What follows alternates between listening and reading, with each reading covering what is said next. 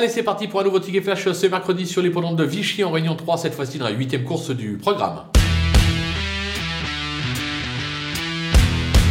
Dans cette épreuve, on va tenter euh, en grande confiance le numéro 7, euh, Mazaki, euh, qui mériterait euh, de repasser le poteau en tête. Il aura comme atout Anthony Crastus qui lui sera associé. C'est un cheval qui a fait ses preuves dans ce type d'épreuve, sur ce type de piste. Je ne vois vraiment pas ce qui pourrait lui arriver pour ne pas conclure sur le podium, raison pour laquelle on va le tenter gagnant et placé.